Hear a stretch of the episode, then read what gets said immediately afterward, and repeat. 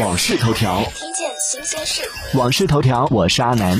泰国内阁原则上同意普吉岛于七月一号重新向外国游客开放，普吉岛将成为泰国第一个正式恢复接待国际游客的旅游目的地。同时，泰国政府还推出了一晚一美元的酒店住宿计划，游客入住普吉岛酒店每晚只需一美元，约合人民币六点四元，差价由政府承担。弱弱的问一句，可以买了囤着，以后用吗？